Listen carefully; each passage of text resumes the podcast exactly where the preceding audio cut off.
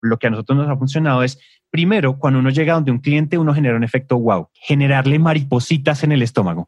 La creatividad tiene que generar eso, que, que decir como, wow, no, esa historia que ustedes contaron con tal empresa, no, Santi, me encanta. Pero esas maripositas, como en la vida real y con nuestras novias y con nuestras parejas y con nuestros novios, esas maripositas se desaparecen y evolucionan a relaciones más maduras. Entonces, ¿cómo hacemos? Después viene, después del efecto wow, tenemos que ser muy, muy sistemáticos en generar un efecto ROI, Return Over Investment. La empresa tiene que sentir que con la creatividad que están comprándole a, nosotros, ellos tienen que ganar algo, ellos tienen que estar moviendo alguna aguja.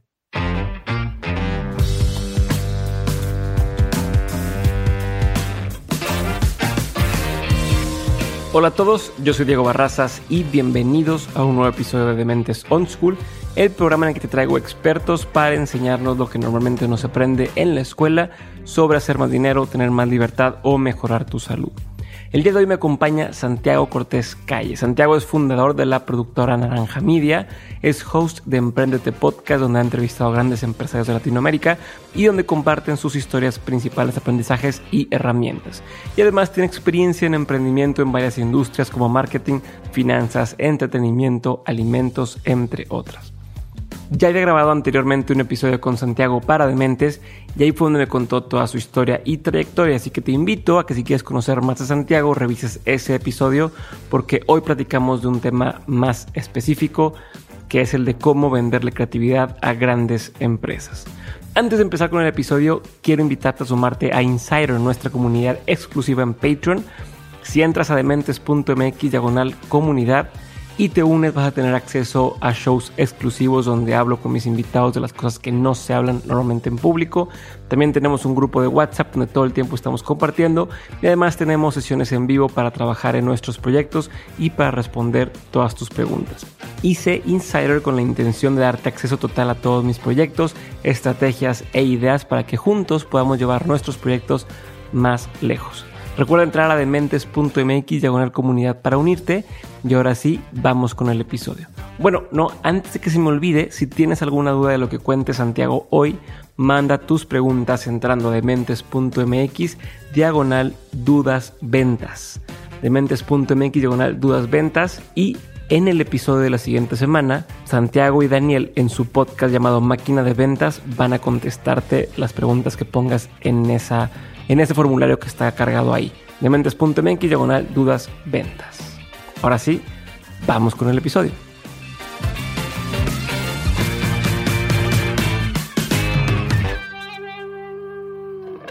Bienvenido Santi, un gustazo tenerte otra vez por acá. Eh, ya es la segunda vez que estamos en eh, grabando episodio para Dementes. Te, te, agradezco un montón. En esta ocasión es un episodio para OnSchool y te quise invitar porque creo que eres buenísimo para hablar del tema que vamos a hablar ahorita y es cómo venderles creatividad a grandes empresas. No, ya tienes mucho tiempo haciéndolo recientemente a través de Naranja Media, haciendo podcast para otras empresas. Entonces, pues quiero que me digas cómo lo hacemos y vamos a arrancar así de, de lleno y, a todo. Va de una. Primero te quería agradecer, o sea, la invitación. Yo, yo tengo un cariño extra desarrollado por ti y por Dementes y por lo, todo lo que ustedes hacen, porque ha sido una cosa muy bonita. Incluso clientes nuestros han llegado porque, porque me escucharon en ese primer episodio. Yo creo que eso no te lo había contado, pero digamos que en general los podcasts tienen una magia y esto es un breve, esto es una cuña muy chiquita al episodio anterior. Si no lo han escuchado, vayan y lo escuchan. Pero es que los, los podcasts tienen esa magia del storytelling donde, donde suceden cosas súper bonitas cuando no sale un episodio o cuando algo pasa en un episodio, nuestros invitados en Emprendete también cada rato dicen como, oiga, desde que salí en ese episodio, mi LinkedIn explotó, cosas de esas. En general fue lo mismo. Yo hoy en día, yo creo que tengo por lo menos unas 30 invitaciones nuevas en LinkedIn semanales desde que salió en tu episodio y salí hace, ¿cuánto salí? Hace ya ocho meses. Pues sí, casi un año. rato. Hace rato, llevas como en el episodio 140 de algo y yo, sal, yo fui el 70 y pucho. Entonces, creo que primero estoy muy agradecido y tú sabes que las veces que me necesites acá, somos, o sea, somos colegas podcasteros y hay que ayudarnos y, compartir todo el conocimiento posible. en efecto. En el festival, en el eh, festival del podcast que ya ah, viene. Ah, para allá vamos, para allá vamos. Si nos, si nos dejan, si abren los aeropuertos, mejor dicho, allá voy a estar couchsurfeando en tu casa. 100%. Entonces, eh, efectivamente, el tema que, que, que, quiero compartir hoy, que fue la razón por la que me invitaste, sí es eso. Nosotros para dar algo de contexto de por qué yo tengo algo que decir en esto, porque también yo soy muy, y tú lo sabes, yo soy muy anti gurús autoproclamados. Creo que es en la experiencia donde está realmente el, el valor. Y nosotros llevamos ya unos años vendiendo, estrellándonos contra las paredes, aprendiendo cómo se hace esto, vendiéndole creatividad a grandes empresas. Y con todos los errores y con todos los aciertos, pues muchas cosas han salido bien y otras cosas no han salido tan bien. Y creo que cuando me senté a, preparar este on school masterclass, creo que salieron unas, unos consejos muy poderosos de cómo hacer para venderle creatividad a estas grandes empresas.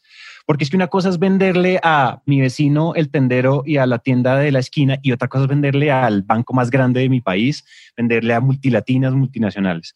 Y, y saber que primero hay que romper el paradigma de sí se puede. Los creativos y los que estamos en esta, en esta industria sí podemos venderle a los más grandes y podemos ser súper rentables si sabemos hacerlo y nos quitamos eso de, de la mente de, no es que yo tengo que, soy un freelancer y que hace cositas chiquitas que de pronto es muy carito y entonces el diminutivo, sino que esto se puede hacer lo grande.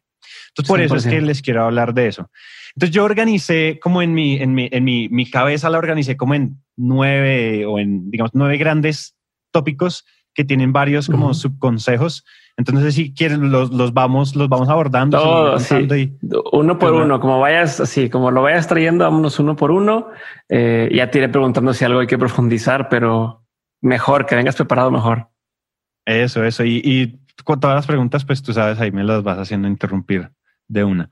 Entonces, eh, nosotros llevamos, para dar algo de contexto también, nosotros llevamos ya unos años vendiéndole a grandes empresas podcast. Naranja Media, en, en un tweet, es una empresa que hace consultoría de crecimiento de audiencias y producción de podcast para, eh, para grandes empresas y organizaciones.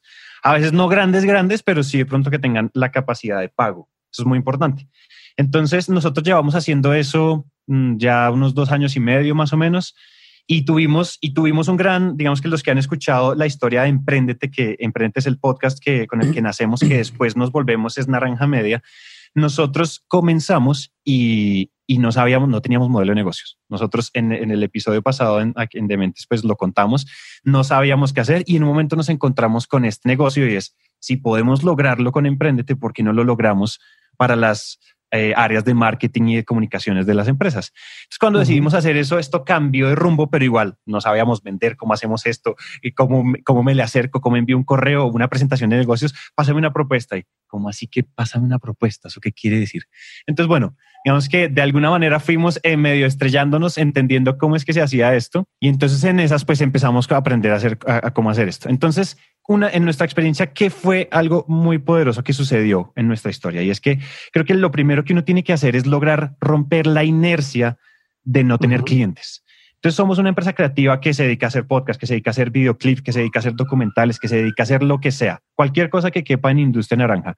Lo primero que uno tiene que hacer cuando empieza es romper la inercia de no clientes. Primero, porque hay una cosa súper importante y es la moral del equipo. No vender. Ok, espérame. Ahí para que la gente tome nota. Número uno, Romper la inercia. Romper la inercia, sí. Número uno, romper la inercia. Yo necesito un cliente. La idea y el consejo, digamos que el volumen dos de este consejo es consígase su primer cliente lo más grande que pueda. O sea, lo más grande que usted se lo pueda soñar, consígase ese. Y ya explico eso cómo lo logramos. Pero en general es eso. Si cuando uno rompe la inercia, ustedes nos imaginan cuando tuvimos nuestro primer cliente, la cara de todo el equipo, la cara de los socios, la cara de nuestros inversionistas, todo cambió.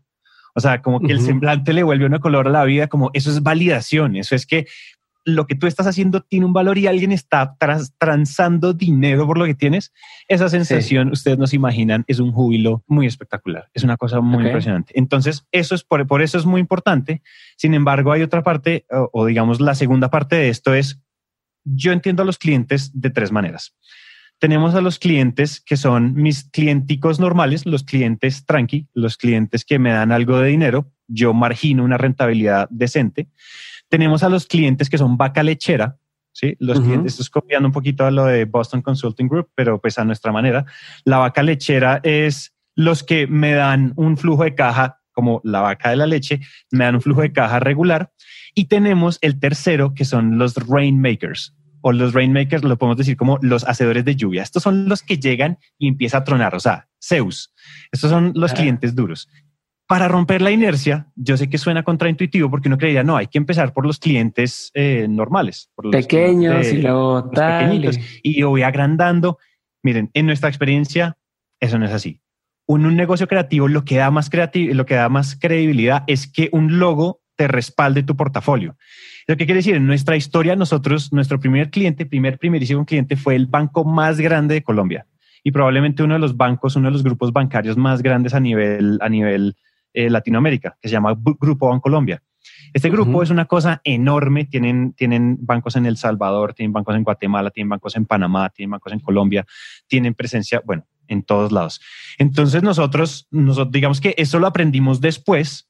Yo no digo, y ojo, esto es una, esto es una lección que yo aprendí a posteriori, no empezamos, o sea, no empezamos como, oh, empezamos, vamos por un Rainmaker. Hoy en día, en retrospectiva, nos dimos cuenta que lo que hoy en día eh, es nuestro sistema comercial y nuestras ventas y todo se dio gracias a que nuestro primer cliente fue el banco más grande de este país. Entonces, claro, o sea, un cliente, un cliente o un prospecto llegas y le dices, ya hizo esto para esta persona, te va a decir, bueno, si ya hizo para el más grande, probablemente a mí también me va a poder ayudar, ¿no? Que es lo que muchas veces le da miedo a, los nuevos clientes. es que tú haces puros clientes chiquitos. ¿Cómo sé que algún día me vas a agarrar a mí como cliente grande y me vas a dar un, como me vas a cumplir las cosas. Exactamente. Entonces es el respaldo que genera. Entonces uno dice, bueno, pero si yo no tengo ningún cliente, ¿cómo hago para que me crean esos clientes? ¿O cómo hago para llegarle a un, a un rainmaker, a un hacedor de lluvia? Entonces hay varias, hay varias formas, pero lo que nosotros creemos que nos funciona y nos ha funcionado varias veces, repetidas veces, es es llegarle, es, es entender que las grandes empresas, los que te compran, el que te compra no es el logo, ni el presidente de la compañía muchas veces. El que te compra es un ser humano igual que uno que entra al baño, hace del uno, hace del dos, tiene, tiene penas. No se limpia porque ahorita no hay papel por el COVID. no se limpia, le toca con agüita, le toca bañarse cada vez que entra al baño, pero gente que tiene sus, gente que son seres humanos los que manejan el presupuesto en las grandes empresas. Entonces a ustedes no les tiene que comprar el, la, la cotización en bolsa y la megamarca posicionada. Ustedes les tiene que comprar una persona que se enamore de ustedes, que entienda que ustedes le generan valor y esa persona tiene, es, puede ser su promotor y es el que adjudica ese presupuesto. Entonces, para efectos de cómo le llego a eso, cuando uno prospecta una gran empresa, uno tiene que entender muy bien primero quiénes son, o sea, cuál es la jerarquía de la empresa. Entonces, ¿quién es mi avatar de compra? ¿Quién me va a comprar? Director de mm, recursos humanos, director de marketing, director de medios pagos, director de gestión humana, etcétera quién es ese, quién es el, comprador y empezar a llegarle de alguna manera. De alguna manera hay que generar y establecer contacto. Pero entonces, una cosa es, yo llego y digo, hola, mira, soy una empresa que no tiene clientes, eh, ¿me quieres comprar? Obviamente eso presenta severos problemas. Para eso, cuando uno es muy chiquito, o sea, cuando uno en realidad chiquito, uno puede usar eso de ser chiquito como su mayor como su mayor ventaja. Su mayor debilidad es soy pequeño, no tengo clientes. Eso se puede convertir en su mayor eh, eh, fortaleza se los voy a contar así. Uno de nuestros mentores nos dijo, vea, hay una carta en ventas que uno puede usar y es, diga que yo soy emprendedor, nosotros estamos comenzando, ustedes son de mis primeros clientes y eso quiere decir que yo por usted me voy a romper todo. Yo voy a dar la vida y yo me, si usted me dice que me vote por un balcón, yo me voto por un balcón por usted porque usted sería mi primer cliente. Y esa carta nos ha funcionado y le ha funcionado a muchas empresas, que es muy poderoso y es entender que los emprendimientos también tienen mucho que agregarle valor a las grandes empresas. Claro. Entonces, eso, cuando nos ganamos, también hay otra forma de cómo llegarle a este, a este gran hacedor de lluvia y es comprar clientes. Eso suena extraño, yo sé, pero ¿qué, ¿qué significa comprar un cliente? Comprar un cliente es, oiga, señores, banco más grande de Bolivia, no sé, señor, o el que sea, señor Rainmaker. Hagamos una cosa, yo a usted le voy a dar este producto, vamos a hacer esto, vamos a trabajar con un mega descuento o vamos a hacer un piloto, por ejemplo. Descuento, a mí no me gusta tanto la palabra descuento, pero sí me gusta la palabra piloto de vez en cuando. Yo prefiero la palabra piloto porque es que si uno hace descuentos, la gente se acostumbra al descuento. Entonces es mejor no usar descuentos, pero sí decir piloto. Vamos a hacer este piloto. Vea, mis precios son 10, digamos, mis precios son 10 pesos.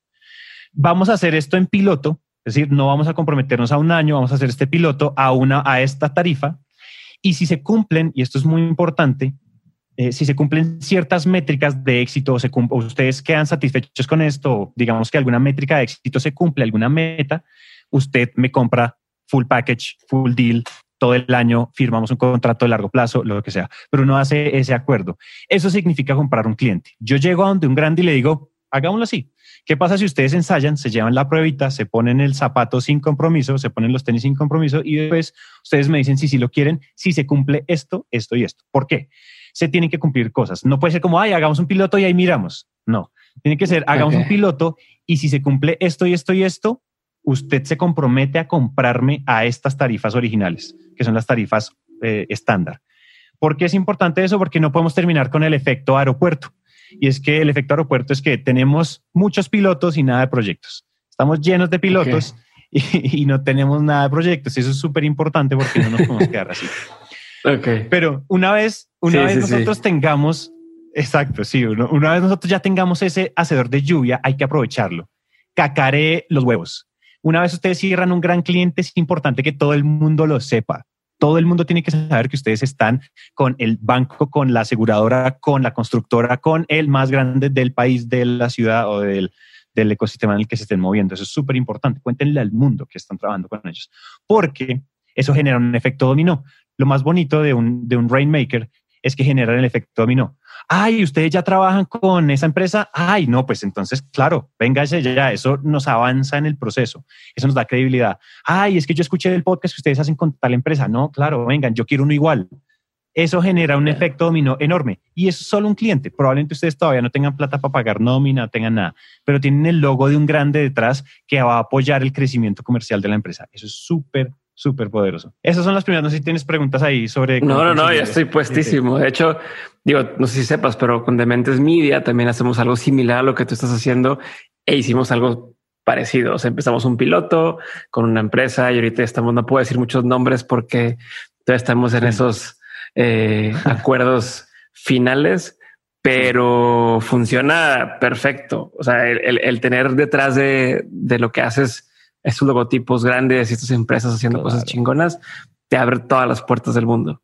Te abre todas las puertas. Y te cuesta lo mismo, o sea, y te cuesta el mismo trabajo eh, ir a venderle a tu primer cliente grande a irle a vender un primer cliente mediano. Pues, ¿por qué no te desgastas igual con el grande y ya desbloqueas como si fuera un videojuego, desbloqueas eh, todos los niveles hacia atrás? Porque Incluso te aprendes a el tema de las facturas, el tema de la orden de compra, el tema de meterte a la plataforma para este, meter la factura y tal. O sea, mil cosas que no sabes y que nadie te enseña hasta que vas con los grandes, las aprendes desde ahorita, eh, desde el día uno y todo lo más es más fácil.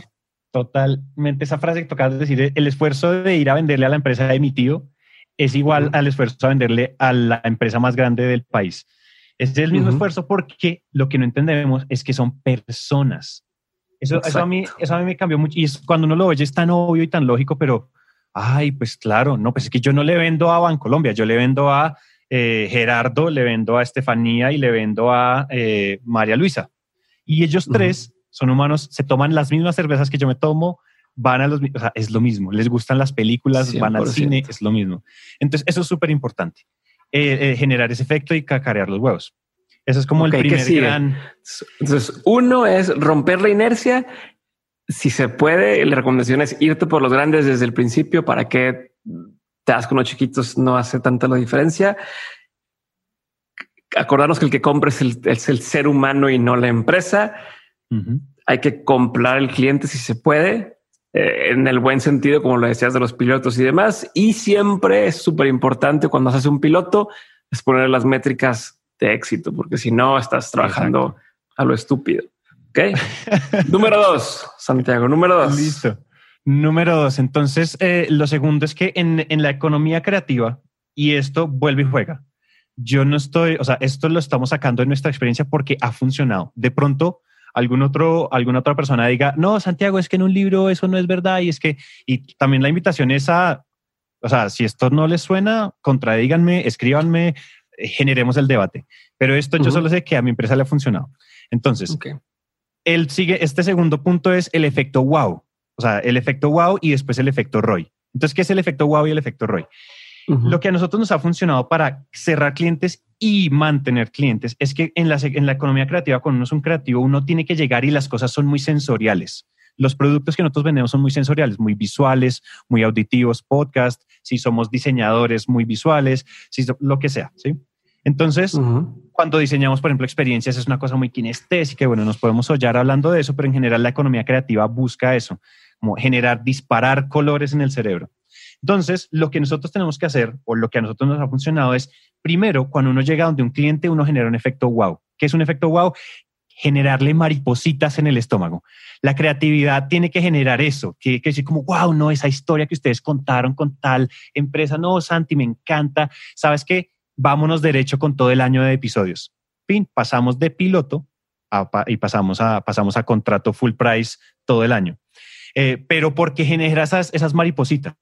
Pero esas maripositas, como en la vida real y con nuestras novias y con nuestras parejas y con nuestros novios, esas maripositas se desaparecen y evolucionan a relaciones más maduras. Entonces, ¿cómo hacemos? Después viene, después del efecto wow, tenemos que ser muy, muy sistemáticos en generar un efecto ROI. Y el efecto ROI, me estoy robando el acrónimo de Return Over Investment. La empresa tiene que sentir que esto, que con el, que con la creatividad que están comprándole a, a nosotros, ellos tienen que ganar algo, ellos tienen que estar moviendo alguna aguja, ellos tienen que estar generando algún impacto en el negocio. Entonces es importante que después ustedes se pongan la máscara, no se sigan poniendo la máscara de listo, ya los descrestamos, ellos ya saben que nosotros somos buenos, que somos creativos, ahora tenemos que mostrarles que yo soy indispensable. Entonces hay una, hay una analogía que me gusta mucho y es, eso nos va a ayudar a pasar de ser una vitamina, que nuestro producto pase de ser una vitamina a ser un analgésico. Al comienzo son vitaminas y entonces, wow, yo me tomo las vitaminas, me va a crecer el pelo, ja. pero después esas vitaminas me tienen que agregar mucho más valor. En este caso, tenemos que pasar a, suplir un dolor. Por ejemplo, no sé, la comunicación de, de las empresas, en nuestro caso, la comunicación de las empresas suele ser muy oficial y muy acartonada y muy harta de escuchar. Nosotros les ayudamos a construir narrativas que sean ricas de escuchar para su público y humanizamos la marca. Y eso genera retornos en branding, genera retornos en, marketing, en top of mind, en top of heart, en un montón de cosas que es súper importante. Y ahí viene el siguiente, eh, no el siguiente consejo, sino como el siguiente subconsejo de este que estamos hablando, y es, si ustedes no saben medir cuál es el valor que ustedes le agregan a la empresa a la que le venden, aprendan a medirlo. Tarea número cero.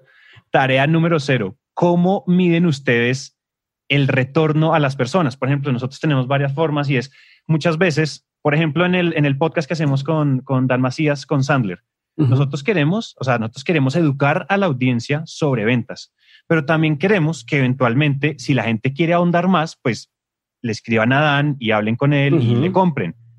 Y llevamos ya, llevamos tres, cuatro semanas de, de, show. Hemos sacado solo tres episodios y ya le ha cerrado cuatro negocios gracias a ese podcast. Entonces es medible.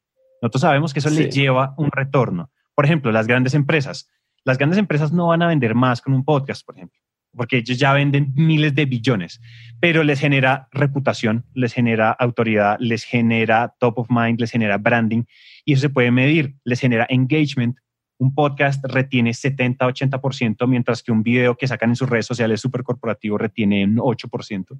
Eso es... Con, eh, estoy impresionado con resultados de los podcasts. Por ejemplo, Collective Academy es justo el, sponsor de, de, nuestro, de estos episodios de On School. Es una universidad, bueno, es una maestría y es lo que yo creo la mejor maestría en español que existe, bueno, en Latinoamérica, perdón, eh, porque no es español, justamente es en inglés Nada más este semestre llevan casi 10, eh, inscritos en la maestría. La maestría no es, no es barata, o sea, son 200 mil pesos casi, no sé cuánto es en, dólares. Eh, entonces imagínate por, por gente que escuchó, gracias a todos los que escucharon este episodio o estos episodios y se han metido a la maestría, pero ya hay un retorno económico eh, medible. Y justo, digo, a mí me sorprende porque no es barata la maestría, no es económica, es una inversión. Eh, si es barata comparada o, si es, es que no quiero que suene mal, eh, es alcanzable comparado con, con una cosa de esas. Eh, y yo creo que incluso aprendes mucho más. Yo doy clases en esa maestría, aprendes un chingo, pero mi sorpresa es cómo de un podcast ha llegado gente a, inscribirse, a confiar, a, meterse, ¿cómo no le va a hacer que, con, otro tipo de producto que pueda ser más sencillo y más alcanzable por comprarlo? O sea, es, es eh, el poder del podcast es enorme. Es a lo mejor es enorme. Me salió un poco del tema, pero me, emociona pensar en el alcance que tiene un podcast comparado con cualquier otro, otro medio. Total, total. Y, y eso, o sea, lo que acabas de decir es brillante porque fíjate cómo, cómo estas nuevas estrategias de alto engagement y de alta autoridad y altamente narrativas generan, generan valores para las marcas. Y depende, es decir, si yo le vendo, si, mi, si yo entiendo que el dolor de mi audiencia, de mi, de mi cliente es branding, vámonos por branding. Si yo le entiendo que es generar leads calificados, vámonos por leads calificados. Pues yo tengo que saber medir dependiendo de mi, del dolor que quiero solucionar. la, creatividad, el arte y demás no es, no es un nice to have, es un must have. ¿Y eso qué quiere decir? Que esto tiene que solucionar dolores. A veces creemos que, no sé, voy a poner un ejemplo súper exagerado, una obra de arte en mi sala no, no, no apacigua ningún dolor. Pero si nos, si, ponemos si nos ponemos a entender nuestros clientes que nos compran esto, de pronto sí. O sea, de pronto sí, hay que entender, de pronto no son dolores de, de, de los dolores, no sé, de las, no sé, hambre mundial y ese tipo de dolores todos pesados, pero hay dolores que son de pronto un poco más arriba en la pirámide que también se solucionan, como autorrealización, sensación de estatus. Hay un montón de, hay más, hay más tipos de dolores que simplemente me va a quebrar, no tengo que comer, tengo que tener un techo sobre mi cabeza, ese tipo de cosas. No, y, hay que em, tenerlo en cuenta cualquier industria creativa. O porque ahorita estamos hablando del podcast, pero como diseñador gráfico no es nada más, ah, hice algo bonito y listo. O sea, a lo mejor la, empresa no estaba pudiendo darse a entender de la forma correcta y gracias a mi diseño editorial logramos que fuera mucho más sencillo de entender y eso se puede medir en o más ventas o la conversación alrededor del producto es mejor eh, o salieron mencionados en tal revista sobre diseño gráfico. Eh, gracias a este nuevo logotipo, etcétera, ¿no? Exacto. Exacto. Muchas veces el valor, nosotros entendemos el valor cuando ya estamos operando. Y eso es, y eso es interesante porque a veces nos dimos cuenta que, ay, por ejemplo, empezamos el podcast de Bancolombia y ese podcast duró, eh, nos demoramos como cuatro meses en entender que eso tenía un valor enorme en comunicación interna y en generación de cultura, de innovación en todo el banco, porque tienen 30 mil, hoy tienen 30 mil que tiene 30 mil empleados. En este momento el podcast tiene como unos 25 mil eh, descargas mensuales y eh, como el 40% de esas descargas son internos del banco. Es una herramienta mixta de comunicación interna. ¿Quién lo hubiera pensado? A veces nos damos cuenta después de ese efecto. Pero después usamos ese efecto que nos encontramos de puro chepazo por pura serendipia y lo usamos en nuestro pitch de ventas con el siguiente cliente. Entonces, mire, eh, caso de éxito, con el banco nos sucedió esto y esto y esto y esto. Entonces es súper bueno porque vamos aprendiendo a vender nuestro producto. Pero es muy importante medir nuestro retorno a la inversión o el retorno a la inversión de nuestro cliente a priori o a posteriori. No importa, pero hay que medirlo. O si no, nos volvemos, nos quedamos en el espacio de vitamina. Como, ay, bueno, sí, es lindo tener esto, pero eso cómo me impacta. Eso es súper importante. Entonces, resumiendo un poquito, hay, o sea, la creatividad nos deja descrestar muy rápido generar maripositas en el estómago, pero cuando las maripositas están bajando, toca sí o sí empezar a generar un retorno, que se sienta que ellos dicen, no, es que ustedes no se imaginan, cada vez que publicamos este episodio, los comentarios son 900 comentarios, todos halagadores, la gente lo comparte, no sé, hay muchos valores que hay que... Sí, o sea, que se vuelva esta cosa que si no existe la van a extrañar, ¿no? O sea, ¿no? Que, que incluso, aunque suene mal, pero yo sí le digo a, a la gente que trabaja en mi equipo, oblígame a tener que subirte el sueldo. O sea, a que si tú llegas conmigo, haz las cosas tan bien para que si el día de mañana me dices, oye, quiero ganar más, no te pueda decir que no. O sea, eso. No, pues es que si, si le decimos que no, se va a ir y se nos va a caer todo esto, lo necesitamos. Entonces, tratar de lograr eso con tu producto, con tu servicio creativo, ¿no? Totalmente, me, encanta, me gustan mucho esas frases que tienes. O sea, esas son frases de quote de Instagram. O sea, oblígame a subirte el sueldo. O si no, chao. Sí, sí, sí. Eso me gusta mucho. En efecto. Entonces, pasamos a la siguiente. Ajá. Sí, sí, sí. De redoblantes de, de suspenso. La siguiente. Cuando nosotros cerramos un cliente, y esto, y esto es una cosa que pienso, pero yo me he ido entrenando y ahorita les cuento un poco en, en, mi, mi, proceso de entrenamiento en ventas, cómo ha sido. Mm, sin embargo, yo he entendido que cerrar un cliente es la parte más fácil. Mantener un cliente grande es la parte más complicada, es el verdadero reto. Cuando ustedes salgan a la calle y van a decir, ay no, Santiago, pero es que es muy fácil decir eso con cliente, con 15, 20 clientes corporativos ya en el portafolio. Yo sé, es verdad, es verdad lo que ustedes podrían estar pensando, pero cuando, o sea, esos, mantener esos 15 clientes es súper, súper duro y súper demandante y ahí es donde está el verdadero oro. El gran dorado de las ventas está en la postventa, en cómo hacemos que ellos se queden con nosotros el resto de la vida, que yo pueda coger en el Excel la factura de ellos y arrastrarla hacia la derecha al infinito. Entonces, eh, para eso hay varias, mm, a las patadas, yo me he dado cuenta, eh, porque yo también, yo no soy solo el que se encarga de cerrar los negocios en naranja media, sino el que se encarga de hacer customer success. Es otra forma que de pronto entender el servicio al cliente o la postventa. Entonces, eh, digamos que un consejo, un tagline para mí es, sea el más creativo, pero sea el más obsesivo con servicio al cliente. ¿Qué pasa? Cuando yo hablo con todos mis clientes y les pregunto, oye, ¿quién es tu proveedor favorito? Yo les pregunto así. Y muchas veces nosotros somos su proveedor favorito en, esas áreas de marketing y demás, porque nosotros no nos comportamos como la típica agencia o como el típico proveedor que es que trata, los trata como si fueran otro más. Entonces ahí viene un primer, ahí viene un primer, eh, un primer eh, tip, una primera perla que es traten a todos sus clientes como si fuera el único que tuvieran. Así tengan 15, 20. O sea, rompanse el lomo, suden la camiseta por cada cliente como si fuera el único respondan rápido WhatsApp, respondan rápido los correos. Si les sean 24/7, yo a todos mis clientes les digo, miren, ustedes me pueden escribir a las 8 de la noche y yo hago correcciones, yo hago lo que sea que haya que hacer. Yo estoy para ustedes como un call center de un banco. O sea, me llaman a medianoche aló, o sea, hágale. Entonces, eso, o sea, obsesionarse con que estén muy felices. Porque si están muy felices, cuando, por ejemplo, llegue otro proveedor de lo mismo y diga, ah, no, es que yo soy más barato que Naranja Media, ellos van a decir, es que yo no estoy buscando precio, yo estoy buscando que se, o sea, yo le estoy comprando a Santi, no le estoy comprando al, no le estoy comprando por precio, sino porque Santi es un bacán, me saco a comer, vamos, nos divertimos un montón, este nos, me trae regalos. Miren, les voy a contar una anécdota súper chistosa. Yo, eh, digamos que mi sangre, digo, pronto en México no me van a entender, pero hay dos grandes ciudades en, en, en, Colombia, de muchas, una es Pasto, que no es tan grande, y otra es Medellín. Yo vivo en Bogotá. Yo tengo sangre de Bogotá en mis venas, sangre de Bogotá, sangre de Medellín y sangre de Pasto. Entonces, en, Medellín, mi familia en Medellín tienen un restaurante eh, de que se llama Asados Exquisitos. Asados Exquisitos básicamente es un asadero que es muy famoso, tiene 43 años. Toda la familia ha vivido de ese asadero, es súper exitoso. Y también venden chorizos, son chorizos hechos artesanales eh, de pierna de cerdo y son deliciosos con muy poquita grasa. Entonces yo lo que, para mí una de las cosas es que en Medellín todo el mundo conoce ese asadero, todo el mundo conoce ese restaurante.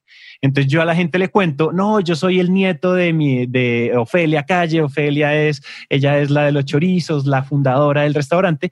Ay, no, Santi, yo amo esos chorizos. Yo les llevo chorizos a los clientes, regalo. O sea, eso es una cosa muy mía, pero ese tipo de detalles, el diablo está en los detalles sean, o sea, sean detallistas con los clientes, cuiden los detalles en la comunicación, en todo, en, en qué regalo les llevan y que no suene a soborno, como, oye, a ti te gustan los chorizos, me hubieras dicho, mañana te traigo.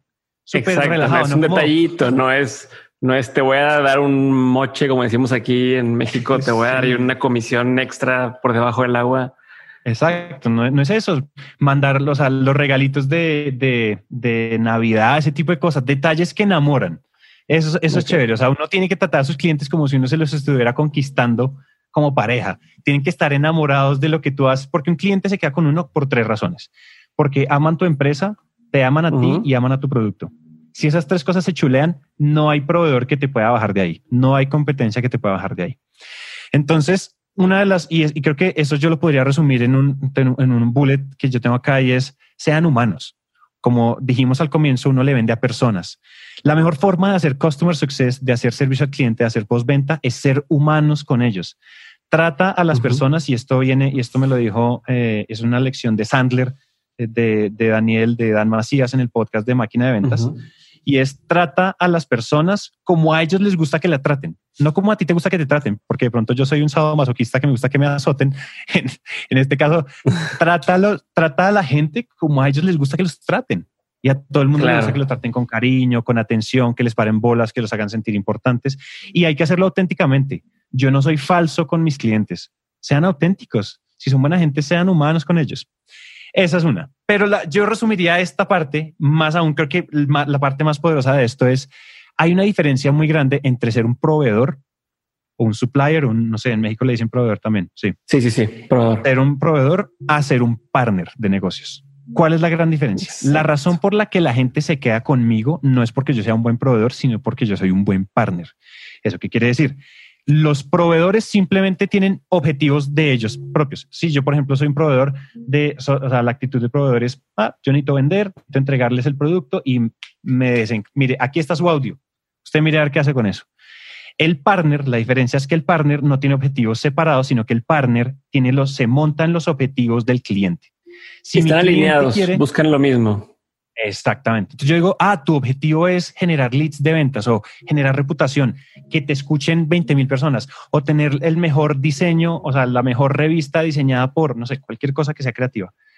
Yo me voy a montar en el objetivo contigo. Yo me monto al bus de mi cliente y ser partner significa atenderlos bien, hacer muy buen servicio al cliente. Es todo lo que ya hemos hablado, ser súper, súper detallistas, entender sus objetivos, entender los dolores de ellos, hacer las preguntas correctas. Eso es importantísimo ahí.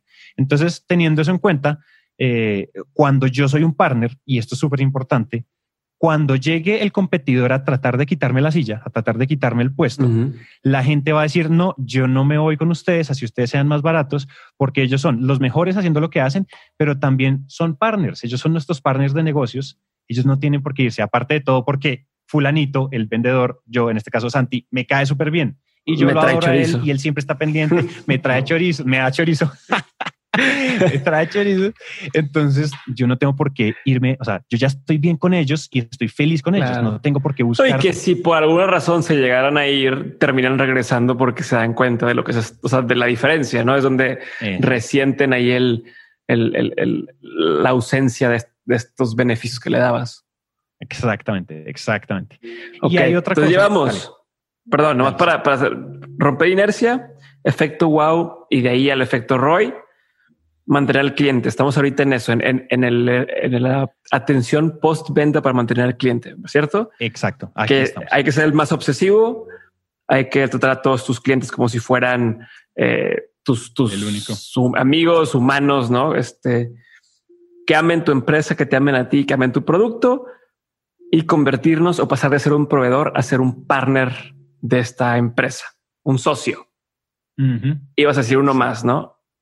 Iba a decir uno más que, es, que fue una lección que aprendimos con, con, Miguel Piedra y con, ¿quién? No, con, bueno, una entrevista, eh, una entrevista de emprendedor, no me acuerdo el nombre, se la referenciamos después en las notas. Y es que él nos dijo, vea, buena atención no es buen servicio. ¿Qué quiere decir? Cuando, por ejemplo, alguien llega a una tienda y es como, no, te, te sirven un tintico, te sirven un café, te ponen los, los tenis, te llevan, te consienten el pelo, te hacen un masaje mientras, mientras te pruebas los tenis. Eso es buena atención. Pero, el buen ser, pero yo me puedo ir con los tenis que yo no necesitaba, con los tenis que yo no quería. Pero me masajearon, me dieron un café, todo. Otra cosa es llegar y que el vendedor antes de darte masajes, de darte un whisky o de darte un café, te pregunta, ¿ustedes qué están buscando? ¿Qué es lo que necesitas? ¿Para qué son los tenis? No, es que mira, voy a subir, voy a hacer hiking, voy a correr la maratón, en la media maratón de Bogotá, entonces necesito unos tenis que tengan cámara de aire. Ah, ok, listo. Entonces ven, déjame te ayudo por acá. Más o menos tú, tú, sufres de juanetes o tienes problemas de pie plano o algo. Ah, ok. Es muy. Eso es buen servicio. Buen servicio es entender muy bien la necesidad del dolor. Buena atención es meterle detalles innecesarios. Entonces te voy a masajear, te llevo, te cargo en el coche, te, te llevo hasta tu casa, te llevo a, a tus hijos al colegio. Eso es buena atención, que está bien, pero lo que realmente mantiene a alguien es que le hagan las preguntas correctas. ¿eh? Que les duele, porque lo necesita, ese tipo de cosas. Entonces, buena atención no es buen servicio. Y eso nos hemos dado cuenta. Y eso solo se hace sabiendo preguntar. Sin pena de preguntar, eso siempre lo hemos dicho, no hay, no, hay no hay preguntas bobas, sino bobos que no preguntan. Hay que hacer las preguntas correctas para entender muy bien qué es lo que necesita la persona. Y eso vuelve y juega, eso es ser partner, no ser proveedor. Buenísimo. ¿Qué sigue? La siguiente.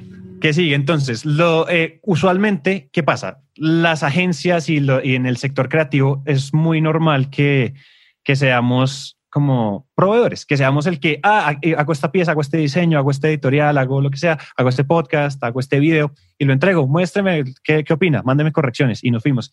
Y es como una cosa muy transaccional, donde yo le podría sugerir al, al, cosas al cliente que él no está viendo, que él no está pensando porque yo soy el experto en teoría. Entonces el consejo, se, yo lo llamaría como abro comillas, como sea un consultor creativo experto. Aparte de usted ser un genio ilustrando, usted tiene que ser un genio aconsejando cuál es la mejor, eh, el mejor curso de acción para su cliente. Entonces, eh, aquí les quiero contar un par de historias. Casi todos los podcasts que nosotros hemos lanzado con nuestros clientes no eran la idea original que ellos tenían. No eran la idea original que ellos tenían. Ellos tenían una idea súper, súper como, o sea, no eran ideas tan brillantes. Y no es por Inocente, a lo mejor. Muy inocente, muy inocente. Sin, entender el, la, el concepto real detrás del, del, podcast. Exactamente. Y entonces, ¿qué creo que hay que hacer? O sea, el consultor experto es, si ustedes quieren que los dejen de tratar como a la pinche agencia que, que los tratan como unos esclavos y ustedes quieren que los traten con, como ustedes quieren que los traten, pasen de ser la agencia proveedora a ser un, hacer, un consultor experto que da consejos aparte de simplemente ejecutar, ejecutar, ejecutar con la banda en, la, en los ojos y ejecute, ejecute. En vez de eso, entienda qué es lo que ellos quieren, aconsejeles, dígales por aquí va mejor. Mira, en otros casos de éxito, en otros ejemplos, con otros clientes nos ha ido mejor por este lado. Y casi que el 80 o el 90% de nuestros clientes han tomado un curso eh, relativamente diferente, a veces giros de 180 grados, a veces giros de 45 grados, pero han cambiado el enfoque porque nosotros eh, les dijimos, mire, mejor por acá, vámonos por acá, esto no suele funcionar bien, esto sí. Entonces, sean consultor, eso da valor agregado. Y otra cosa es que les ayuda a varias cosas. Cuando uno es consultor experto, les dejan justificar mejor sus precios. Es decir, ustedes no tienen que entrar a jugar a la, a la, guerra del precio. Ay, es que esta otra agencia me hace videos por menos. Sí, claro, él hace videos por menos, pero nosotros, o sea, nosotros estamos haciendo no solo esos videos por mucho más valor, pero ese valor tiene que ver porque nosotros estamos con ustedes, somos partners y nos montamos claro. entonces, eso a mí me parece súper chévere. Sí, te comparto el mm. expertise que tengo, no, no nada más ejecuto. O sea, no soy, no, no soy un, una maquiladora de, de, lo que me estás pidiendo. Exacto, soy la maquila, sí, total.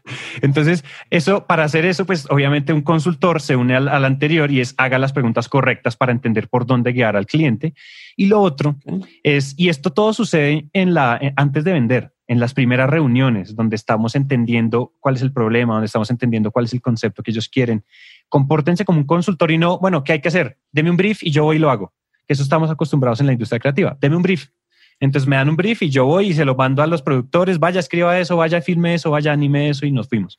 En vez de preguntar, oye, ¿por qué esto? Porque esto que pusiste en el brief no siempre nos ha ido mal con esto. Les aconsejamos este, es por este lado. Y eso quiere decir yo lo pondría aquí en, aquí en, en, Colombia decimos pares en la raya. No sé, en México es como, en inglés como stand your ground. Entonces, no, o sea, pares en la raya y dígale a los clientes, oiga, usted se está equivocando. Eso del cliente siempre tiene la razón. agárrate, los, agárrate los huevos. Agárrate los huevos cuando toca y, dile, a tu cliente, exacto, y dile como, mira, te estás equivocando. En industria creativa, el cliente no siempre tiene la razón. Muy probablemente el 90% de las ocasiones el cliente no tiene la razón, pero necesita de manera sutil que alguien lo guíe de la mano. Y esos son ustedes, esos somos nosotros, los que estamos cerrando el negocio. Esa es, esa es cortica, pero algo, algo como yo, alguna forma en la que yo lo veo es eh, cuando le preguntas a alguien que te hizo como, como proveedor, eh, que, le dices, oye, a ver, dime alguna pieza, alguna cosa que has hecho conmigo de la cual te sientas orgulloso. Soy con cuál te sientes orgulloso y lo dejas pensando. Y, y los mejores son los que te dicen, ah, bueno, esta pieza que hicimos nos quedó chingoncísima y esta otra y esta otra. Entonces, cuando se empiezan a emocionar, te das cuenta que sí están haciéndolo al 100% y no es nada más el, pues cumplí con el requisito que me dijeron y, listo, ¿no? Como que los ves metidos al 100 y lo que quieres es que, que tu proveedor o que tu partner, todo lo que haga contigo tendría que hacerlo sintiéndose al 100% orgulloso y que quiera que todos sepan que él hizo eso contigo. Claro. ¿No? Sí, total, total. Exactamente, que generar esa, esa sensación de júbilo y de orgullo, esto ayuda a cerrar, a cerrar a clientes, a mantener clientes y a generar reputación en el ecosistema, porque finalmente en la, o sea, en la economía creativa también, así como en todas las otras industrias, uno, o sea, uno es o sea, el mejor marketing es el trabajo bien hecho. Entonces, eso que dices tiene todo el sentido. Ahí, ah, entonces vamos, o sea, ahí ya cerramos este, sea consultor, pasemos a la siguiente. Entonces, lo que tú decías, vamos en eh, pase, rompa la inercia de los no clientes y váyase por el más grande que pueda. Efecto wow y después efecto ROI. Tenemos la retención y la postventa. Ahí es donde está el verdadero oro. Eh, sea consultor experto. Y ahora hay otra súper importante que a nosotros nos cambió la vida y es cuando ustedes están en la postventa o cuando ustedes están en la, ya como en, en la jugada con los clientes, pregúntenle a los clientes, pega un poco lo que acabas de decir, ¿por qué los aman a ustedes?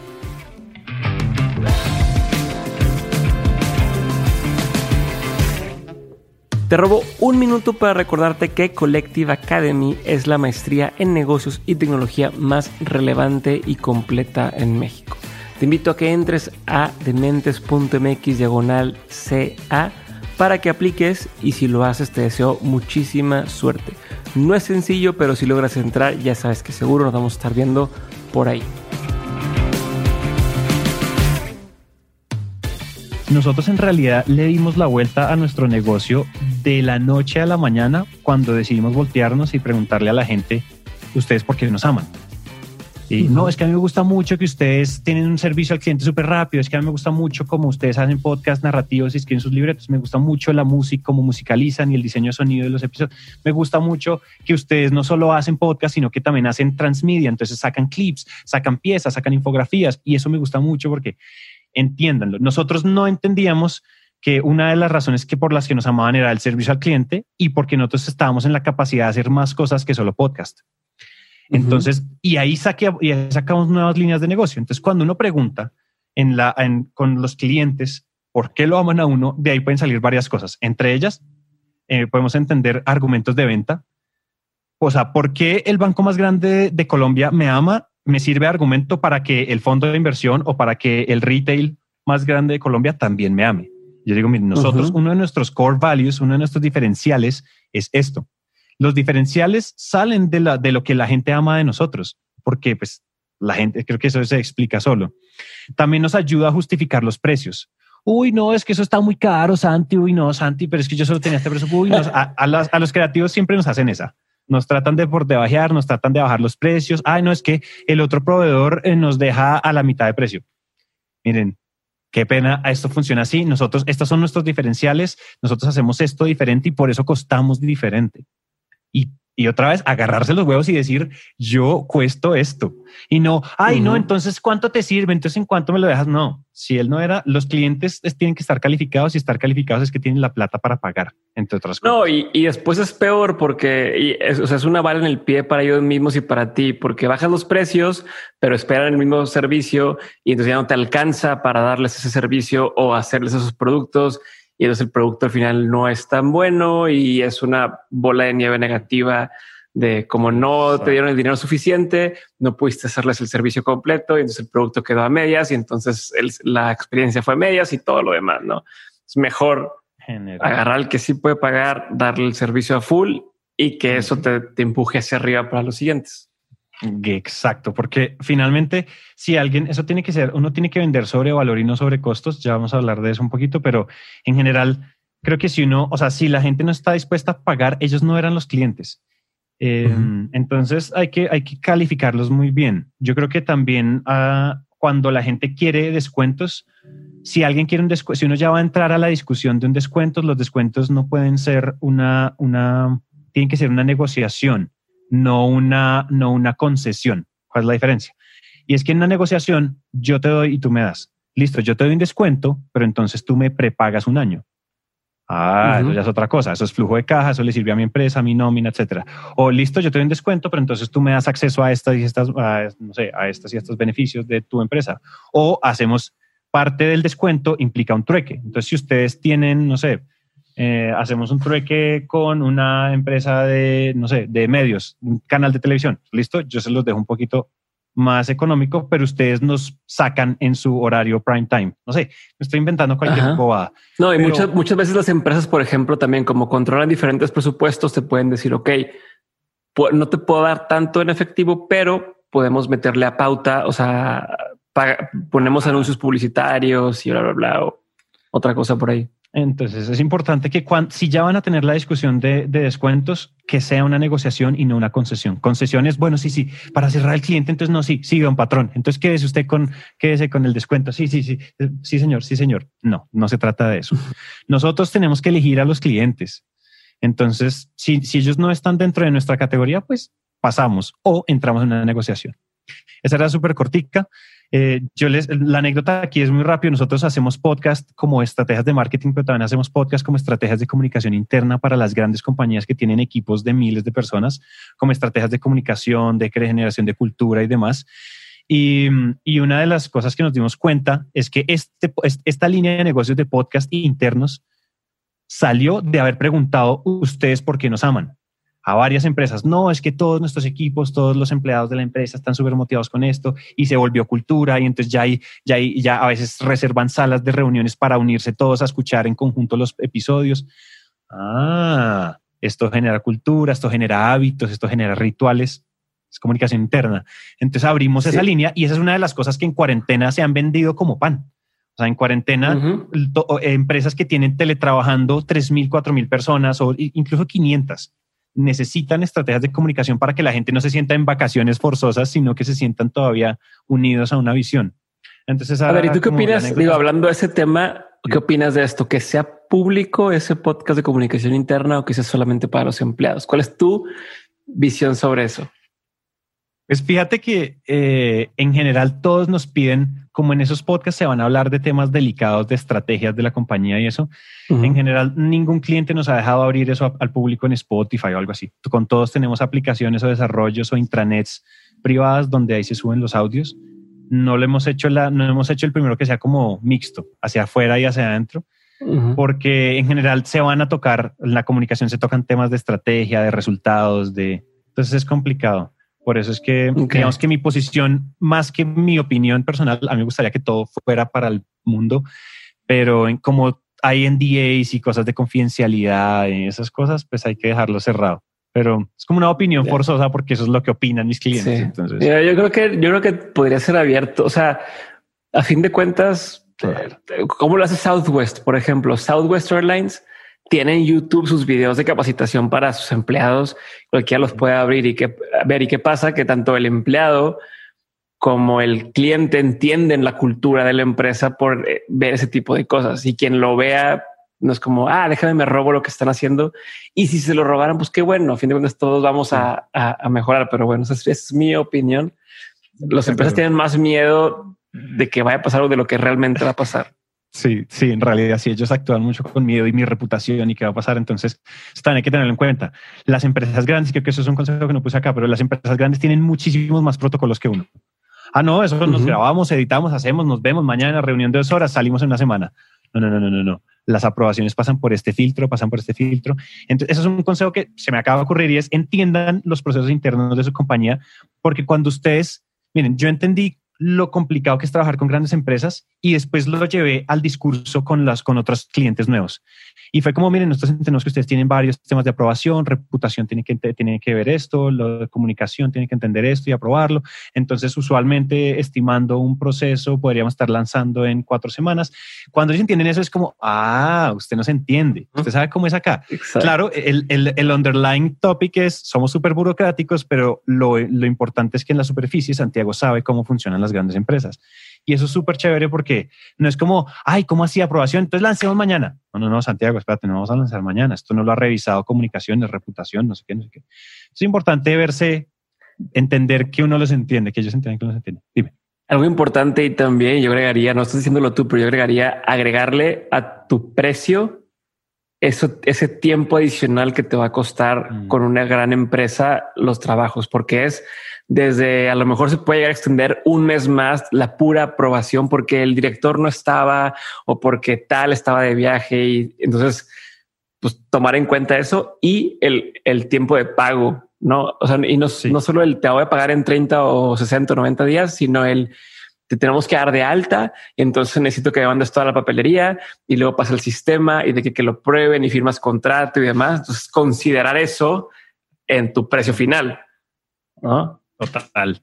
sí. Y además, sobre todo que hay que entender una cosa y es una de las realidades de los clientes grandes o de los como clientes enterprise es que los ciclos de cierre son demorados por aprobación, no porque ellos estén decidiendo. De pronto ellos a la semana ya sabían que querían trabajar contigo. Por eso que dices, hace que la papelería, la aprobación, la no sé qué, el contrato, ahí se va todo otro mes. O sea, hay que tener eso en cuenta en el flujo de caja y en los costos porque sí es súper importante.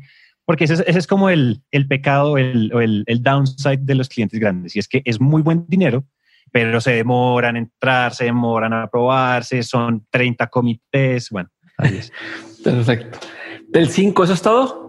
Eh, tenemos del 5, es del C, sí, del 1, del 5 eso es todo. Pasamos entonces al 6, sí, pasamos entonces al 6, que es, y esta a mí me encanta porque es que esta sí le duele a todo el mundo y es una cachetada. Aquí todo el mundo se, va, se, va, se le van a calentar las orejas porque se, se van a sentir aludidos, amenazados y juzgados.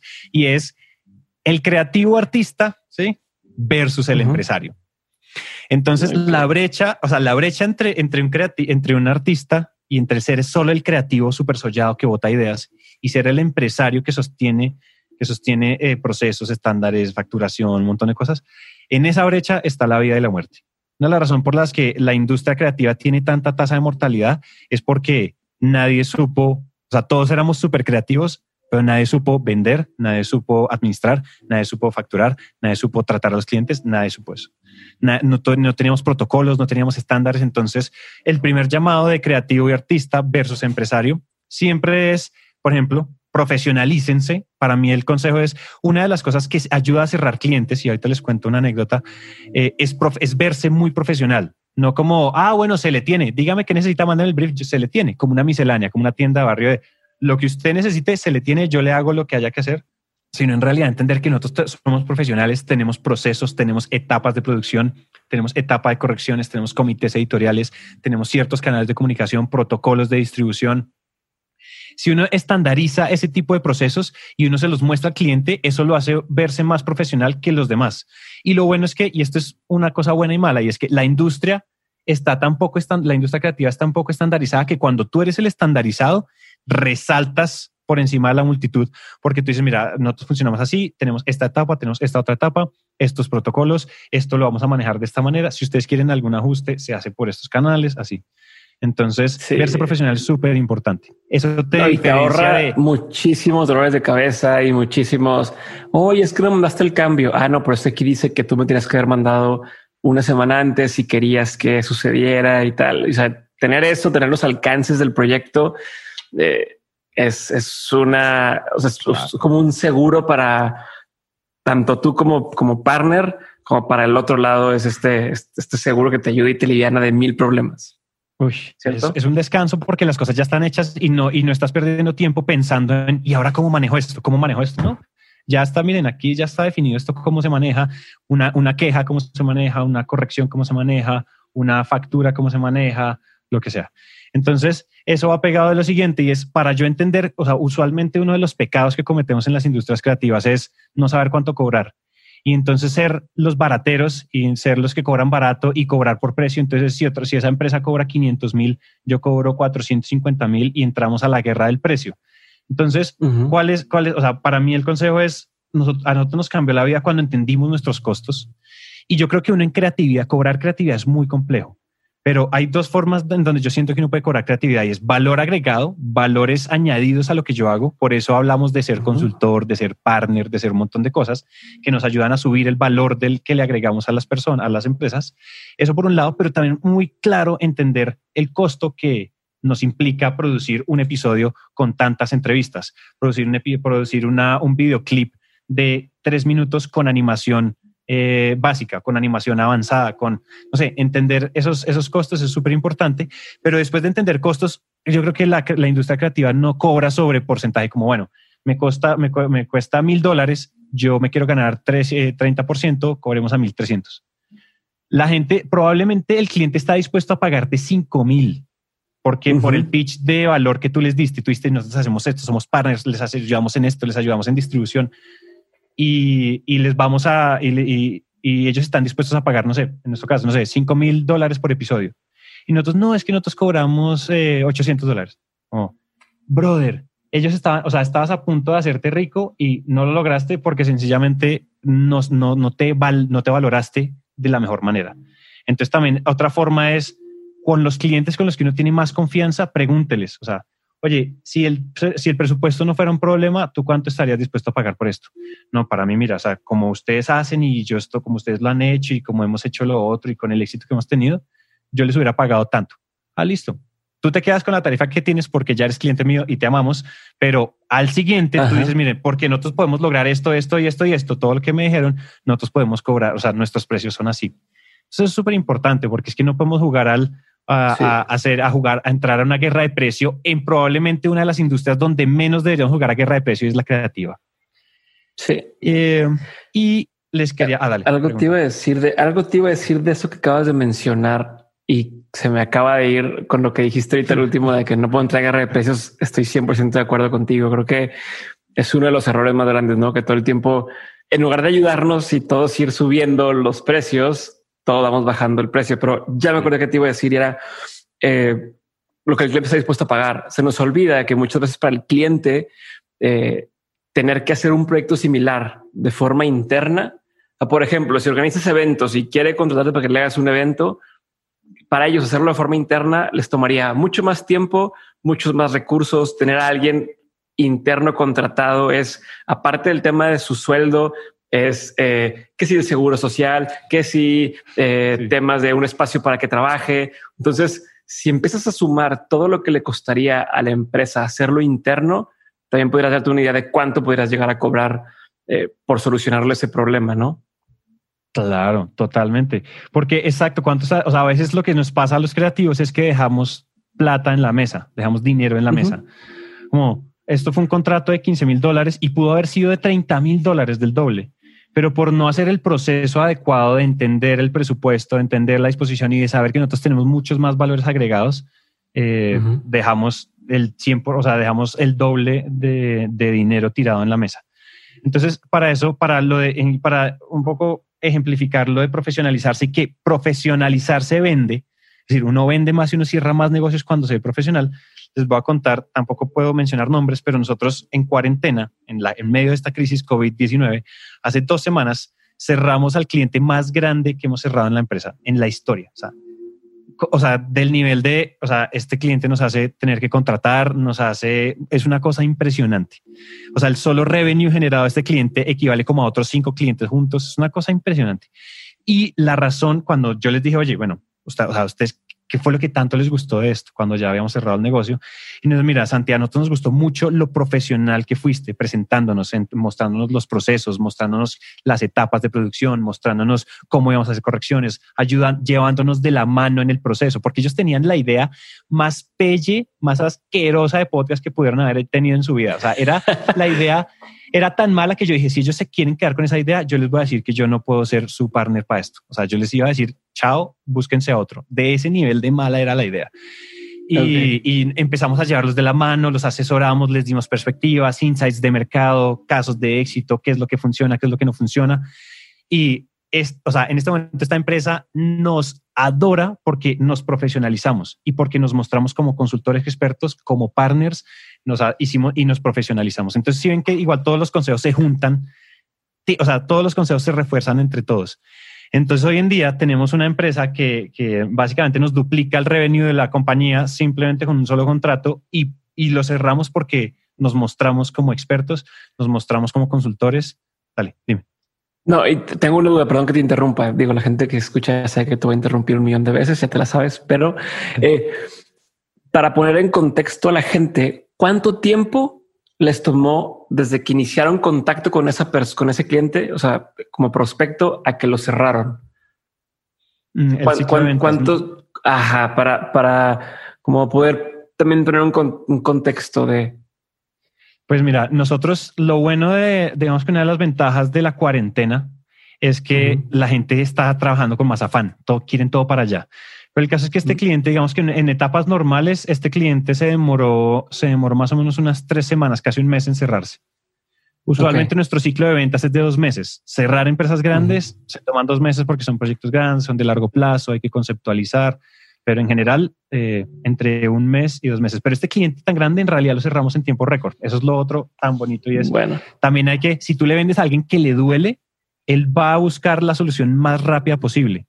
Entonces no se va a demorar tomando la decisión por allá cinco meses, sino que yo necesito esto ya. Esos son los que más. Necesito esto ya, tengo la plata, me duele, usted tiene la solución que yo necesito, usted me soluciona un dolor. Ahí hay una cosa muy... y es una ventaja ahorita para quien está deprimido por la cuarentena. Ah, es el tipo de oportunidades que existen ahora con, con la cuarentena de la gente está enfocada en solucionar, solucionar, solucionar. Quiero que alguien me solucione, quiero que alguien me ayude. Ya cortamos mucho del presupuesto para otras cosas o ya eh, no estamos con otras distracciones. Si te están buscando a ti es porque lo necesitan. Entonces, con más razón, puede cerrar rápido. Exacto. Y fíjate que la, la crisis eh, implica, y yo no quiero centrar esto en crisis ni nada de eso, porque yo mm, quiero que este episodio también sea como timeless, como que si lo escuchan en dos años tenga sentido.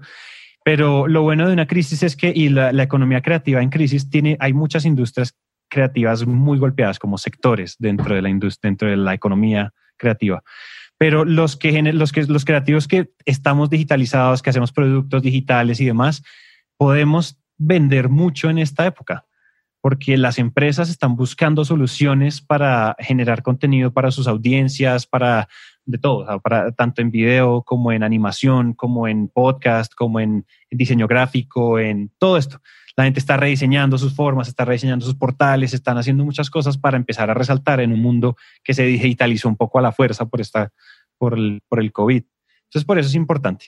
Creativo versus artista, para cerrar esto, artista, perdón, artista versus empresario, creativo versus empresario.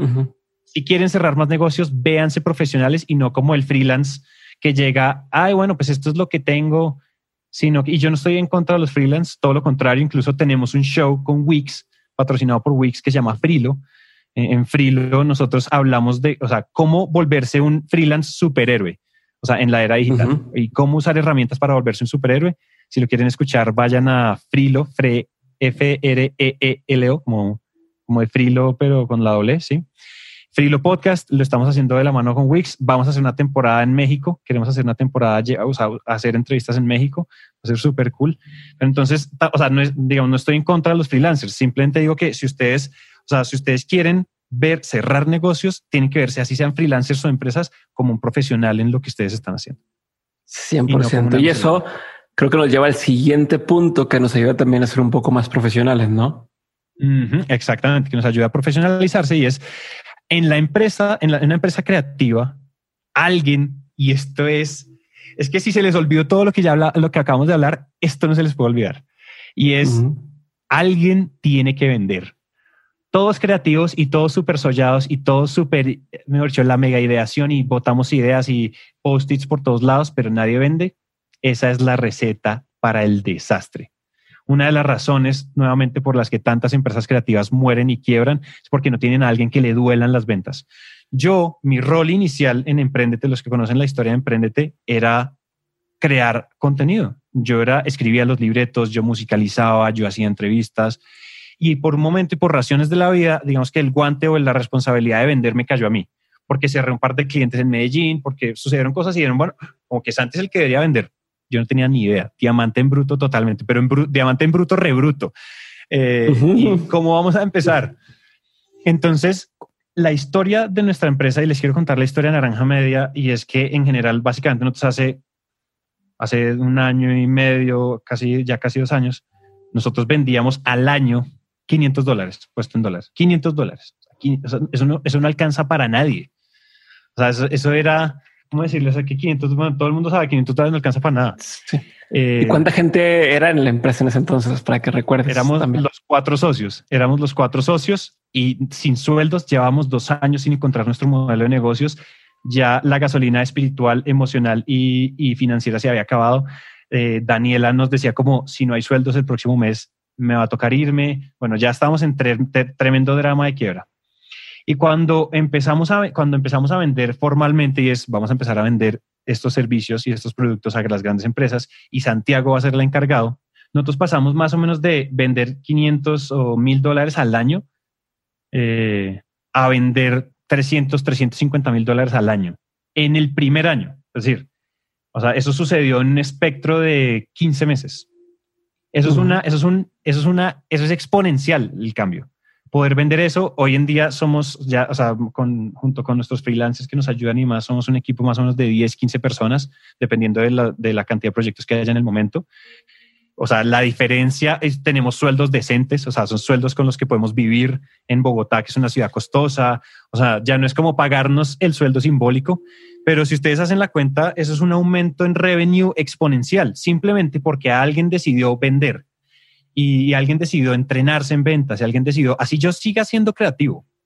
Ser creativo no riñe con saber vender las mejores, de las mejores historias que yo he contado en Emprendete de, de empresas creativas es porque el creativo dijo, yo tengo que aprender a vender, pero eso no quiere decir desaprender la creatividad, al contrario, el que sabe, los mejores creativos también pueden ser los mejores vendedores porque son los que mejor conocen su negocio, los que mejor conocen. Claro, tienen, tienen el tacto y entienden La, o sea, la parte creativa que muchos al vendedor le cuesta vender. ¿no? O sea, el vendedor, cuando es solamente un vendedor, le cuesta eh, tener la sensibilidad de lo que hace la empresa creativa. Exactamente. Y fíjate que cuando uno, o sea, aprender a vender también se trata de entrenarse. Creo que lo mejor que uno puede hacer es, usualmente yo estudié administración de empresas, entonces tenía algo de, de background de negocios, pero cuando uno estudia temas creativos, a veces no le dicen a uno ni mu porque creen que el creativo no tiene por qué aprender eso. Yo creo que uno de los problemas grandes de las universidades es que sesgan a los estudiantes. Y una de las cosas que promueve el, paradigma de los creativos muertos de hambre que no tienen un solo centavo son las universidades que nos que dicen, no, usted va a ser músico, no, usted se va a morir de hambre. No, señor. Todo, o sea, todo, si hay modelos de negocios y si hay sistemas de ventas en el lugar correcto, hay dinero. Entonces ahí viene ese otro subpunto de esto y es entrénense. Una de las razones yo ahorita me estoy entrenando con Sandler Training, que es, tú los conoces, son la, empresa de entrenamiento en ventas, probablemente la más grande del mundo. Eh, y, y con ellos no solo nos estamos entrenando, sino que sacamos un podcast y los invito a todos a que lo escuchen. Se llama Máquina de Ventas. Máquina de Ventas. Máquina de Ventas. Máquina de ventas sí.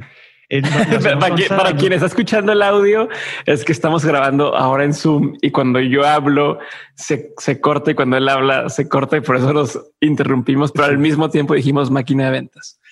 Exacto. Vaya, o sea, ustedes van a Spotify o Apple Podcast, donde se ponen máquina de ventas y, y, es básicamente, y lo bonito de ese podcast es que es un rol donde yo, es como mi bitácora, como, mento, como mentí, como pupilo del, del sistema del método, del método Sandler. Y Dan Macías, Daniel Macías, él es, él es como el mentor, él es como el que dirige eso aquí en Colombia. Él nos deja, él, digamos que él me está enseñando durante el podcast y estamos discutiendo temas de ventas que a todos los que queremos aprender a vender nos duele. Entonces, súper recomendado ese podcast. Le ha ido a más súper bien. Quiero aprovechar que lo mencionas para hacer aquí un, un, plugin. Eh, ya, ya dijiste que sí lo ibas a hacer, entonces eh, lo voy a poner aquí en, quien vea este video, aquí va a ver eh, una, página. Ahí está. Quien tenga dudas de todo lo que estamos platicando hoy o que nos está platicando hoy Santiago eh, en, este episodio, voy a poner ahí un cuestionario para que puedan llegar y poner su, su pregunta ahí. Y hoy saliendo esto en jueves. Tienen dos, tres días para llenar sus preguntas ahí para que el martes Santiago y Dan en el podcast de Máquina de Ventas puedan contestarlo. ¿Te suena? Te estoy comprometiendo. Me comprométeme, me encanta. O sea, todas las preguntas que quieran y, también invitados a, si me quieren preguntar por Instagram, por LinkedIn, yo en todos lados, no sé, en Instagram soy como Santi, arroba Santi C Calle, en, en LinkedIn Santiago Cortés Calle. Todas las preguntas yo respondo todo lo que puedo. Entonces escríbanme, o sea, escríbanme sin mente, escríbanme sin mente que yo les respondo todo. la gracia es como después de esto, o sea, que haya una postventa después de este episodio y si quieren contactarme, sin miedo. Eh, eso, eso era, eso era, creo que hasta aquí son los, los, como los consejos puntuales. Yo después tengo como unos insights que no pude. La ñapa la ñapa, eh, para todos los que ya, o sea, si ya llegaron hasta acá, iremos ya hablando como una hora y algo. Si llegaron hasta acá, aquí viene otro, tres consejos así, oro, que no supe dónde, digamos que dónde categorizar, pero creo que son unas lecciones súper y unos insights súper profundos de, de, estar haciendo esto ya un rato con éxitos y fracasos. ¿Te parece que los disparo o qué? Date, date. Los bonus, el encore. Ajá, aquí vienen los bonus. Entonces, el primero, en Colombia. Bueno, perdón, te voy a interrumpir. No, te voy a interrumpir. Sí, dámelos, pero primero recapitulemos brevemente. ¿Te parece? Sí, de uno. Número uno, romper la inercia. Sí. Número dos, eh, aprovecharnos o hacer el efecto wow y después el efecto ROI de retorno a la inversión. Hay que dar un servicio postventa chingón, sentir que nuestro cliente es nuestro único cliente, eh, convertirnos en consultores estratégicos, creativos, expertos. Eh, la que sigue es preguntar por qué aman nuestro servicio, ¿cierto? Creo que así era el, el, punto. Y el siguiente era pasar de ser un creativo solamente a un empresario y asegurarnos de que hay alguien en la empresa que venda. Exacto.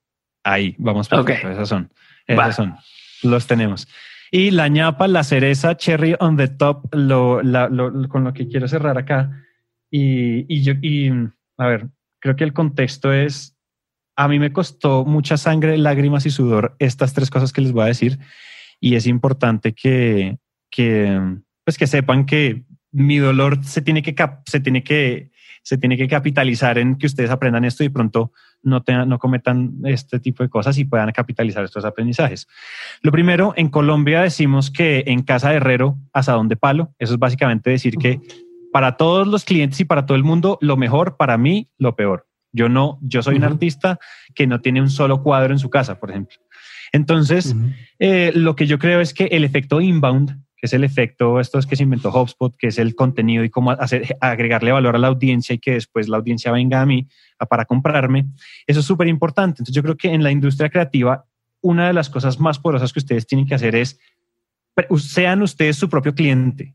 En el caso nuestro es Emprendete. El podcast de Emprendete es una, es una máquina de leads, de ventas, de prospectos de venta impresionante. La cantidad de gente que llega como, oye, yo hago Emprendete, me encanta lo que hacen, quiero que lo hagan para mi empresa. Quiero que montemos una campaña de 15 episodios, no sé, así. Pero porque nosotros, nosotros lo hacemos muy bien para nosotros y después lo hacemos muy bien para los clientes. Entonces, en lo que sea que ustedes vendan, háganlo muy bien para ustedes. Si ustedes son diseñadores gráficos, pues tengan una gráfica muy buena, tengan un Behance muy bueno, tengan un Instagram muy bueno, tengan, o sea, no solo ustedes ahí como en la foto y el, o sea, no, o sea, tengan, los hagan un display. Los que más me dan risa son los que te dicen, eh, curso de Instagram, te voy a enseñar a usar Instagram y tienen 500 seguidores. Y dices, ¿cómo? O sea, ¿cómo? ¿Cómo me estás enseñando y no, no lo has hecho para ti? No, porque te quieren hacer branding y su branding es una caca y, sus redes están manejadas pésimamente. No, no entiendo eso. Eso, es, mira, fantoches habladores de caca en el mundo sobran. No seamos uno más. No seamos uno más. Si yo es más, me ha tocado ver, me ha tocado ver, perdón, y esto es gente que enseña a otras personas a hacer podcast. Es que tenemos un curso en Dementes de cómo hacer un podcast, pero me ha tocado ver uno donde escuché un pedacito del curso y de entrada lo que te está pidiendo o, el usa esta plataforma o usa tal y dices, ¿qué estás haciendo? Estás metiendo a todos en un problemón porque luego cuando quieran hacerlo en serio ya no van a poder. No, o sea, ya se metió una plataforma que les va a cobrar este, o que por ser gratis hoy, eh, mañana les va a a, quitar los derechos de su podcast y mil cosas. Pero bueno, todo el mundo quiere subirse al, tren ahorita. Totalmente de acuerdo. Mira, o sea, yo odio, y tú lo sabes, los gurús autoproclamados, pero no tengo nada con los gurús que su audiencia los proclama gurús. ¿Qué quiere decir? Si todo el mundo dice que el curso de dementes es el mejor, lo están diciendo ellos. ¿Sí? Sí. Y eso es importante. No, o sea, tú no te la pasas diciendo yo soy el mejor, yo soy el mejor porque sí yo soy el mejor porque ya tenemos más de 500 estudiantes con más de 400 podcasts al aire eh, y el 20% está rankeando en el top 20 México, no sé. Eso es diferente. Entonces, por eso, en, casa de herrero, todo tiene que ser de metal. Entonces, en este caso, si ustedes hacen diseño gráfico, el mejor diseño, ustedes hacen videos, todos los videos, o sea, hagan muy buen contenido en sus redes de video, que la gente diga, estos manes son unos cracks cuando yo llegue a necesitarlos es con ellos. Y yo estoy seguro de clientes que llegaron y nos llevan escuchando dos años y fue a los dos años de escuchar Emprendete que dijeron, oiga, en mi empresa necesitamos podcast, estamos pensando en un proyecto de estos, entonces hablemos con los de Emprendete. Pero sean constantes, sean constantes con su contenido de la mejor calidad. Qué bueno que dices eso, porque justo hay muchas personas en las que a lo mejor te empezaron a escuchar cuando ellos apenas estaban en la universidad y a los dos años ya tienen un puesto en el cual pudieran contratarte y llegaron y les dijo a alguien, oye, este, eres encargado de hacer el nuevo podcast de esta empresa y qué es lo que pasa. Y dicen, ya sé quién le voy a hablar porque llevo dos años escuchándolos, enamorado de lo que hacen eh, y nunca sabes, nunca sabes quién escucha eh, o nunca sabes quién ve tu cuenta o quién ve y en qué momento esa persona te puede dar la oportunidad. No, no porque no te la dé el mismo día significa que, que no hubiera querido hacerlo. Total, total. Exactamente. Es como el long term. O sea, jueguen. El contenido es un juego de largo plazo y hay que jugarlo. Es una, es una maratón. Yo sé que suena cliché, pero en general es así. Esto es una maratón. Hay que correrlo y ser constante, frecuente, ta, ta, ta. Y hay una de las cosas y es nosotros, yo esto, a esto le, eh, eh, con esto nos encontramos porque pertenecemos a la industria creativa, pero no venimos de un background creativo. Me explico. Ninguno de nuestros socios, ninguno de los socios Hoy en día muchos de nuestros del, equipo sí, pero los socios originales ninguno estudió audio, eh, narrativa, eh, como que desarrolló contenidos, nada. Todos éramos cuatro administradores de negocios. Eso nos ayudó a que el lado de los negocios lo tuviéramos chequeado, pero nos tocó aprender a las patadas el lado creativo. Y nos dimos cuenta que uno de los grandes dolores cuando damos charlas, cuando damos talleres o cosas que hacemos por los lados, nos hemos dado cuenta que uno de los dolores de la industria creativa es ese paradigma de los muertos de hambre, los pobreteados. Ay, es que el artista hambriento, sin un mecenas no me va, no, no, esto no me va a funcionar, no puedo comer. Y eso no es así. Una de las cosas, yo creo que no se comporten como muertos de hambre y sobre todo en los clientes, cuando estén enfrente de un cliente, no se comporten como es que si yo, o sea, no muestren el hambre enfrente de un cliente. Y eso es una de las cosas que la aprendí yo, me la enseñaron después aquí cuando me, estoy, em, cuando me empecé a entrenar con Sandler y con Dan Macías y demás, pero es si, el cliente, o sea, no le tengan miedo a decirle que no a un mal cliente. No le tengan miedo a decirle que no, como él no me va a pagar lo que yo cuesto, él no está dispuesto a hacer la inversión de tiempo, de energía y de dinero, esas tres puntas. Si él no va a hacer esa inversión, oye, la verdad, fulanito, creo que no somos un buen match. Yo en realidad, o sea, en realidad va a tener que ser en otra ocasión. Para este caso, probablemente es mejor que eh, te busques otro partner para otro proveedor para este proyecto, porque creo que no vamos a poder ayudarte en esas condiciones. Así en serio ustedes estén viviendo debajo de un fucking puente, ¿sí? Tengan dignidad. El creativo tiene que tener dignidad porque esta, o sea, y son los que más dignidad deberían tener, son, o sea, es, esta es la industria más humana de todas.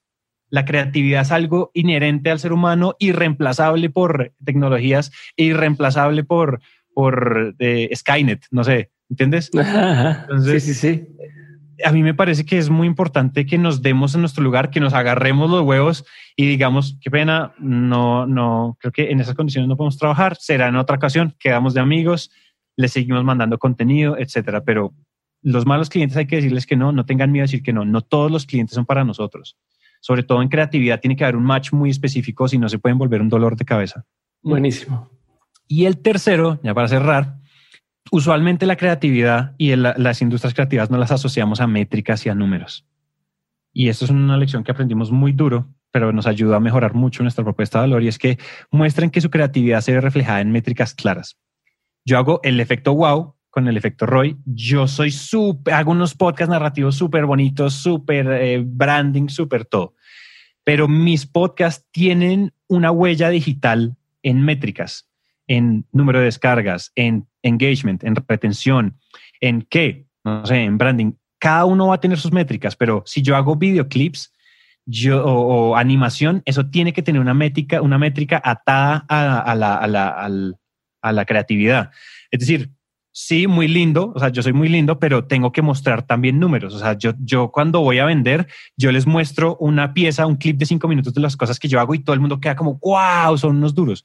Y después les digo, miren, ese clip tiene una retención del el 78%.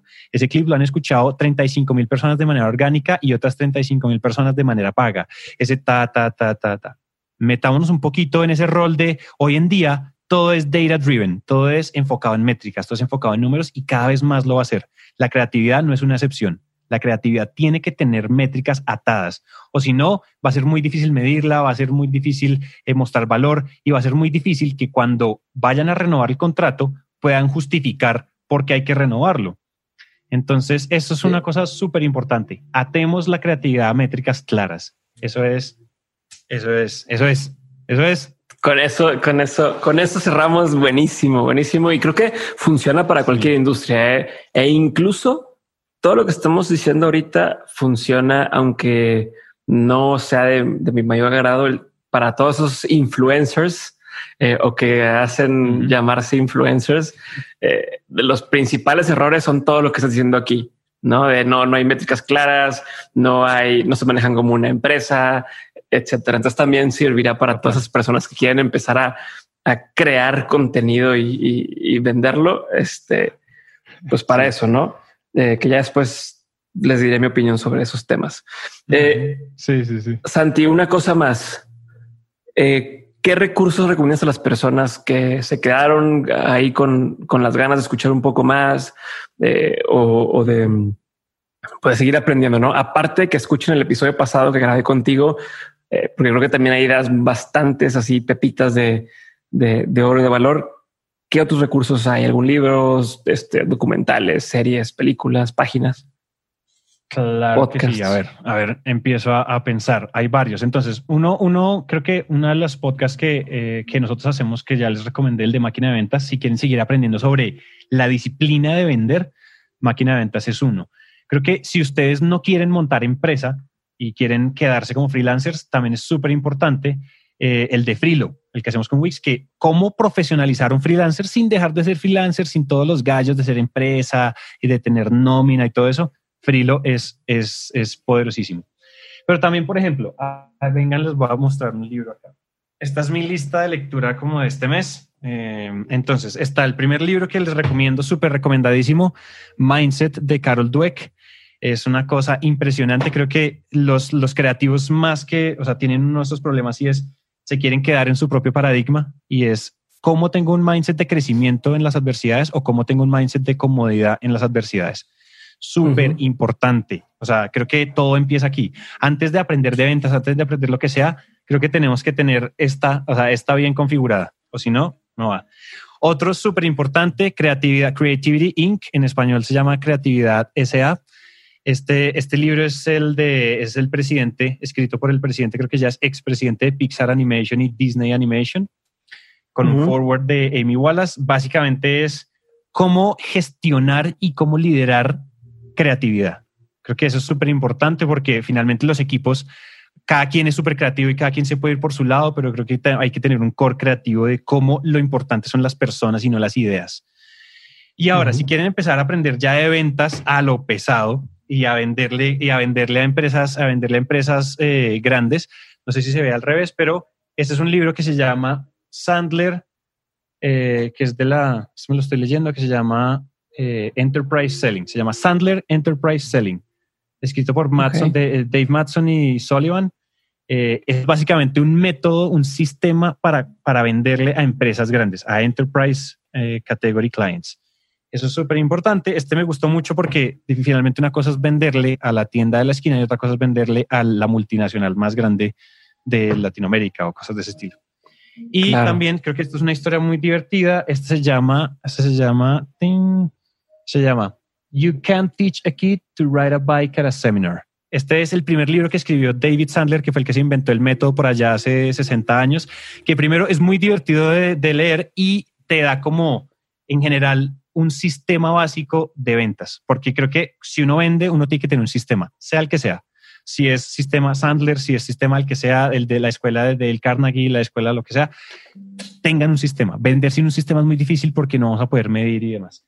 Esas son esas, esas lecturas, yo las recomendaría. Creo que también recomendaría, em, mm, si queremos, a ver, ¿cómo lo pongo? ¿Cómo lo digo? Porque hay mucho contenido cuando hablamos de, de cómo ser crea, o sea, cómo de profundizar en la industria creativa.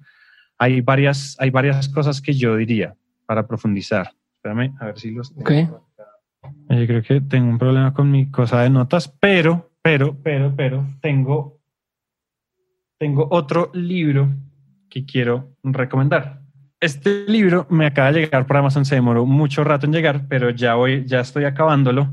Se llama Data Story. Y hablando de Ah, sí. cómo, cómo contamos historias y cómo, y cómo creamos eh, eh, historias que enganchen alrededor de números y de datos, por lo que hoy en día hay que ser tan enfocado en datos y en números y en métricas.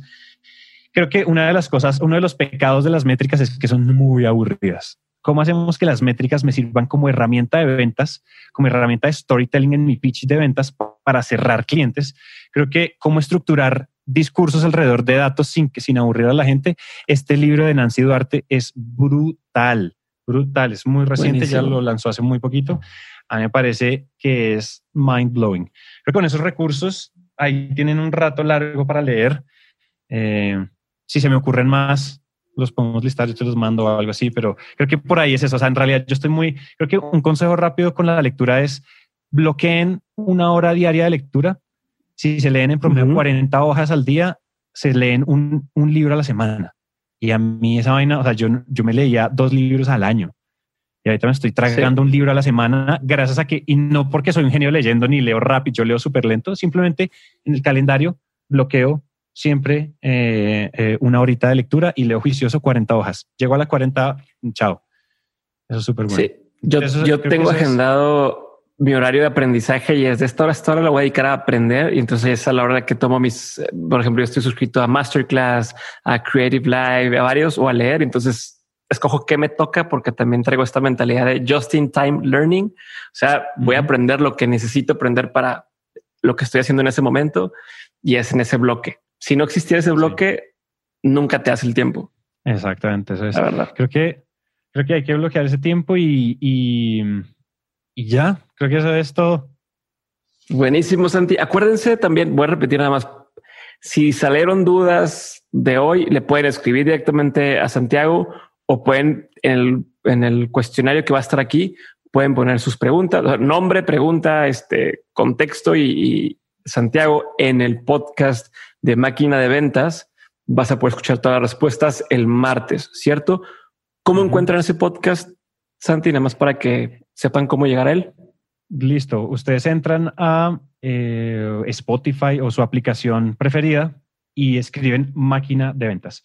El autor es Sandler Training y Emprendete. Es una coproducción que hacemos con ellos eh, y ahí lo encuentran. Creo que la fotico es el, el cover, la portada somos Daniel Macías y yo, como así abrazados, porque es una conversación entre ellos dos y es entre nosotros dos y es azul con verdecito. O sea, así lo encuentran. Perfecto, para que, para que lo sepan.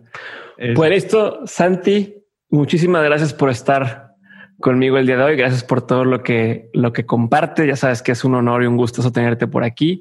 Eh, y espero que pronto podamos vernos en persona y, y, sí. y compartir. Esto, yo, la verdad, después de las, del año pasado, o sea, tengo muchas ganas de, de, de ir a la convención, de comer tacos, de tomar tequila, mezcales y Todo. Y, y una vez más, Diego, también para mí es un honor eh, para, para mí estar en tu, en tu podcast, en On School, tanto como en Dementes. Y, y, y si yo puedo ser de utilidad para la gente, creo que el conocimiento es lo único que uno comparte y sí se multiplica. Entonces, a mi disposición, cuando quieras, es también para mí un gran honor. Mil y mil gracias. Mil gracias a ti, mi estimado.